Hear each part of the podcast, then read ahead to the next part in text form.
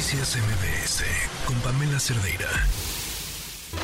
Un oasis dentro del mundo de la información. Mi queridísimo Adán Serret, ¿cómo estás? Buen lunes. Queridísima Pam, feliz de saludarte.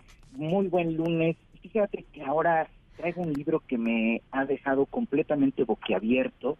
Es una novela que se llama La educación física de la escritora española llamada Rosario Villaga, Villajos. Este libro, esta novela se ganó el premio Biblioteca Breve 2023, un premio súper prestigioso que ha vuelto, se lo ha ganado Mario Vargas Llosa, entre otros más. Y eh, es una novela que se llama La educación física y eh, alude a, a la educación física que sobre todo tiene la personaje principal, Catalina, y lo que tienen las mujeres cuando entran en la adolescencia, Pam.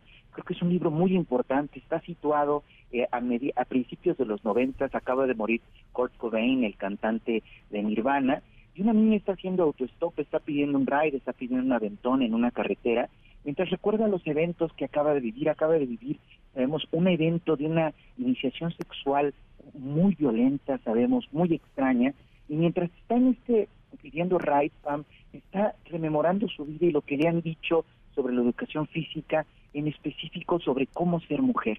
Es un libro que tiene muchísimo de terrible porque su madre, por ejemplo, le exige que utilice una faja a la niña a los 12, 13 años para que no se vea gorda cuando la niña no está para nada gorda.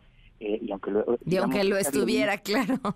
Claro, esta violencia comienza por decir algo muy bello, Pam. No sé si todos hemos buscado en algún momento el significado de nuestro nombre, ¿no? ¿Qué quiere decir y qué somos a partir de eso?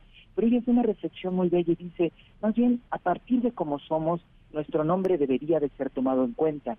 Dice, debería de ser al revés, se dice ahora, primero ser quien se es y después dejar que tu nombre dé forma a un adjetivo. Así como el del dios Eros, tenemos eh, que se vuelve erótico algo y de la hilandera aracne, aracne, ¿no? O sea, como decir que nosotros nos forjemos más de lo que quiere decir nuestro nombre y que mm. nuestro nombre se forje por quienes somos. Eh, empieza a experimentar esta parte de la formación del cuerpo, sobre todo cuando empieza una, una niña, una joven a transformarse y que le dicen ahora ya eres mujer y le dice a su mamá, y antes que era un hombre y le dice no una niña.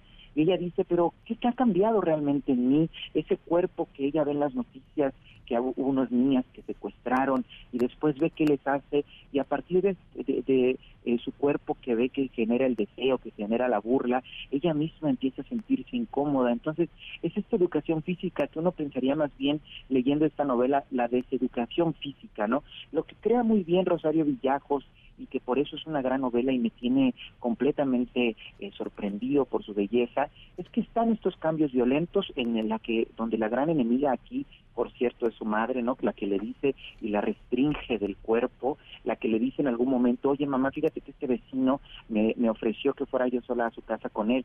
Y dice, qué bueno que no hiciste nada, eres muy buena, qué bueno que no fuiste. Y dice, oye, pero ¿por qué no hablas con el vecino, no? Que hizo algo, me estaba invitando a lo que justamente me dijiste que no hiciera, ¿no? Este tipo de cosas donde su madre es una persona muy contradictoria, donde vemos que además la madre es una víctima en sí misma también, pero también está este descubrimiento de quién es ella, quién es la identidad, cómo saber su sexualidad, cómo saber qué es el deseo, que creo que todos hemos vivido en una parte de nuestra adolescencia de saber quiénes queremos ser y quiénes no queremos ser. Entonces es muy importante esta novela que la educación física está impuesta por la sociedad, está impuesta por su madre, pero hay alguien que es ella, el personaje de esta novela, que decide quién quiere ser a pesar de las cosas violentas que le pasen. Entonces es una novela de una gran belleza, creo que es una novela eh, imprescindible de leer ahora, porque lo toma, sabes, Pam, creo que eso es bien difícil cuando se escribe, cuando se habla, con una gran libertad de pensamiento, con una gran seguridad de saber qué quiere el escritor, hacia dónde quiere ir y dónde son sus personajes, por un lado sin ser iconoclasta, pero tampoco sin tener una estatura moral y una jactancia moral. Entonces creo que ese equilibrio hace esta novela eh, bellísima, disfrutaba de leer y que va sacándonos cosas hermosas en su prosa, ¿no? Mientras va pensando y el deseo, las cosas que se pueden hacer, que no se pueden hacer y qué decide hacer ante esto. Entonces, es un libro en, verdad vital y además que a mí me toca en particular porque a principios de los 90 también yo era un adolescente, así que recuerdo las del grunge. Todos éramos adolescentes.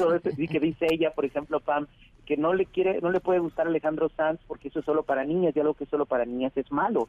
Ella no así se prefiere que le guste Nirvana porque es algo un poco más neutro, no es más imparcial, así que ahí puede relacionarse más sin sentirse avergonzada. Entonces, creo que ese tipo de cosas que en realidad nos tocó vivir y no sé si haya cambiado, son temas para reflexionar y platicar también, ¿no? Oye, me encanta, ya lo quiero leer. Adán, ¿escuchamos lo que te quiere recomendar el público? Por supuesto, Pam. Vamos a ver. Pues mira, ahorita por la escuela estoy leyendo un libro que se llama Los escándalos del Rafael Loret de Mola. Como su nombre lo dice, son escándalos, pero de la vida política de nuestro país. Están montados en la década de los noventas. Habla de fraudes, de momentos vergonzosos, de muchas cosas de, de menciona a Carlos Salinas de Gortari, a Francisco Labastida, e incluso llega a hablar algo sobre Luis Miguel. Es un libro bastante revelador, pero demasiado entretenido. Espero sirva. Bonita tarde. Hoy recomiendo el libro de El milagro más grande del mundo, Mandino, autor. Espero les agrade. Les recomiendo El faro de Alejandría. Es un libro buenísimo que habla sobre una chica que quiere ser doctora y todo lo que tiene que pasar en esa época tan complicada en la que las mujeres pues, no teníamos muchas oportunidades. De verdad, súper recomendable. Oye, Dan, yo crecí leyendo a Ogmandino. Ajá. Fue mi iniciación en la lectura. ¿Qué, qué piensas, Pam? ¿Todavía no, ya no. no, no, ya no, pero El vendedor más grande del mundo era un título muy, este, muy atractivo en su momento. Yo creo que cualquier formación con que uno empiece leyendo es maravillosa porque leer es un hábito más que algo este, exquisito, entonces uno se vuelve un devorador de todo lo que lea y por eso eh, creo que es valioso. Yo no lo conozco, Pam, pero bueno, todas las recomendaciones que hay aquí... Eh, eh, si no lo conoce a Dan, eso habla muy mal de mí. no, no, no, para nada. Yo no creo que no, para nada. Oye, no, a ver, no, y creo que los... entre los libros más leídos, corrígeme si me equivoco, ¿eh? Pero están los libros de, de, superación personal en México principalmente, no sé, en otros países. Y, y a mí me parece muy lindo y, muy, pues muy esperanzador eh, pensar, porque más allá de la buena literatura, la alta literatura, que, la gente quiera leer porque quiere ser mejor persona me parece bellísimo.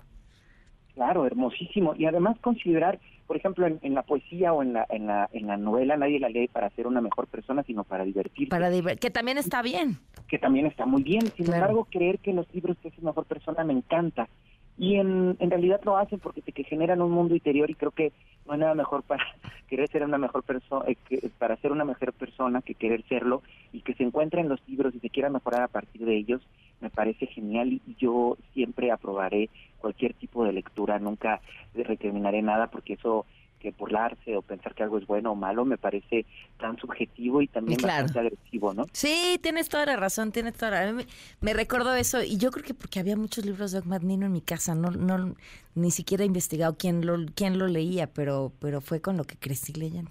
Oye, bueno, algo que comentar sobre los demás que nos recomendaron.